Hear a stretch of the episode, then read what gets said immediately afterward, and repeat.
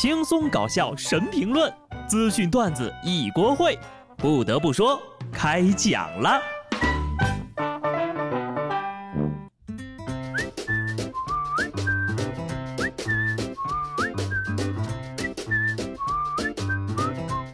Hello，听众朋友们，大家好，这里是有趣的。不得不说，我是机智的小布。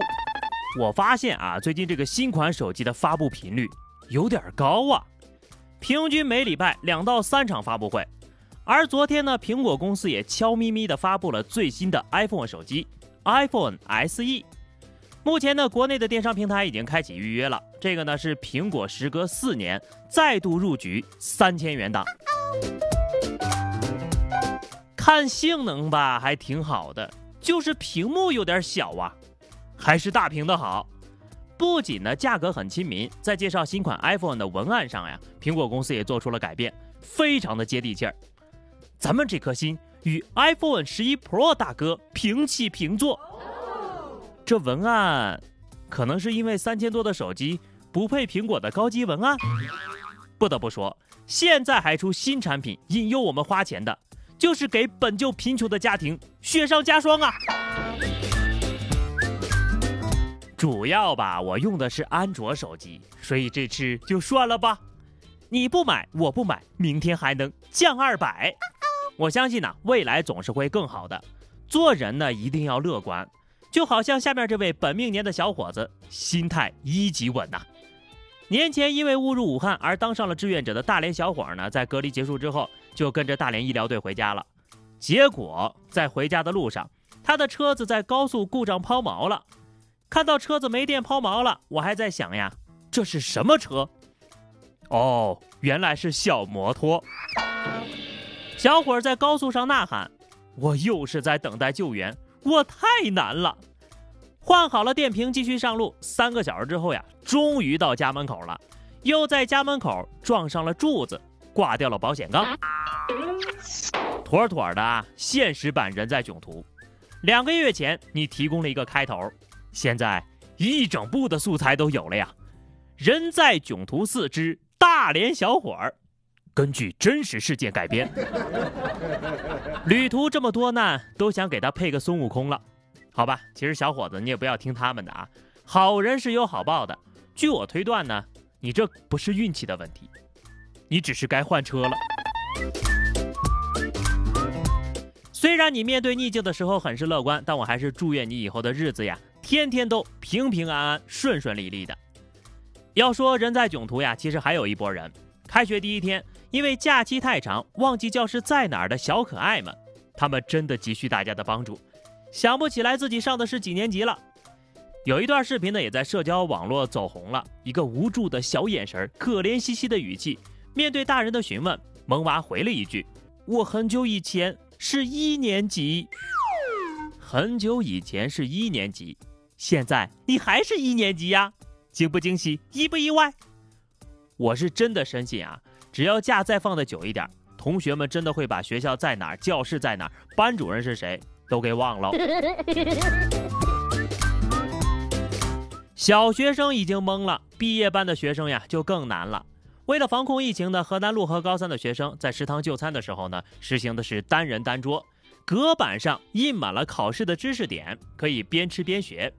同学们笑称：“这全是精神食粮啊！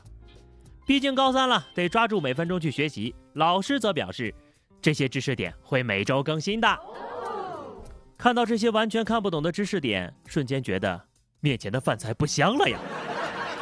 还记得我们上高中的时候，那个楼梯呀、台阶呀、墙面上都是印的化学方程式和物理学定律。有的人考试呢想不起公式了，就说举个手上个厕所，哈。挺好的，就是每天吃饭呢都得换个桌子吃，不然呢容易偏科。我看到有人提议说，这个厕所的门上呢也可以印上知识点，我个人是不太同意的，因为吃饭的时候吧，你可以说顺便把这些知识也吃进肚子。你要蹲坑的时候也看这个，是要把知识都拉出来吗？不得不说，这些有创意又有用的关怀，我觉得都挺实在的。但是那些作死的想法啊。还是尽早扼杀在脑子里。外媒体报道，俄罗斯三名男子把浮冰当作公交车，在汤姆河上漂流，三个人呢都没有戴口罩，也没有保持社交距离。这个呢也是自四月初以来啊，已经有六个人因为违反自我隔离法而被罚款了。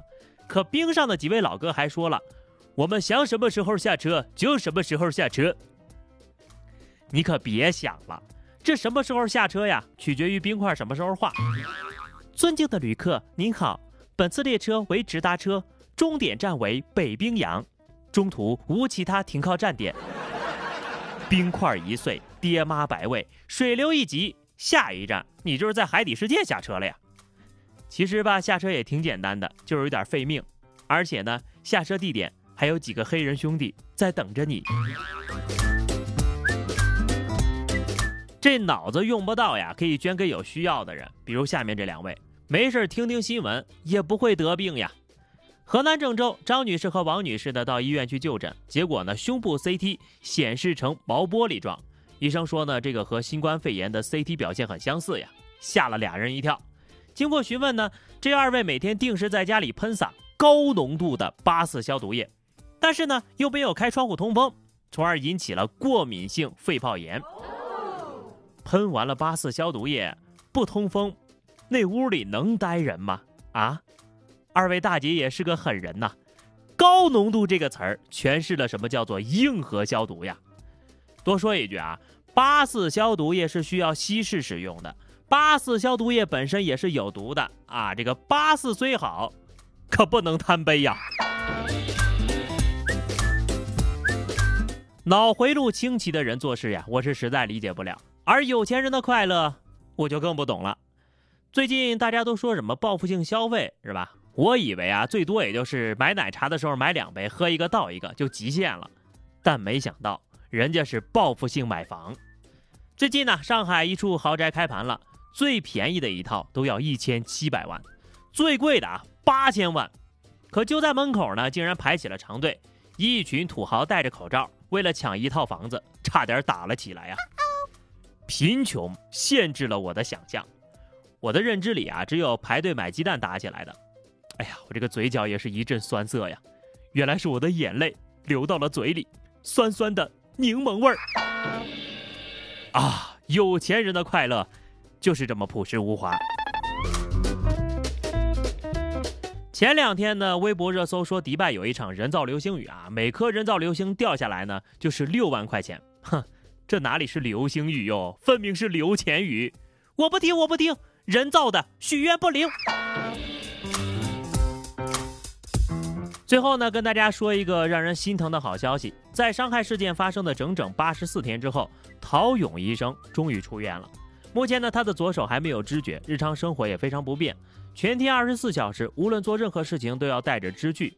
陶医生说了，从法律层面来说，我要求严惩凶手，我不把自己埋在仇恨之中，不代表我可以宽容他，可以谅解他，否则呢，这也是对其他医务工作者的道德绑架。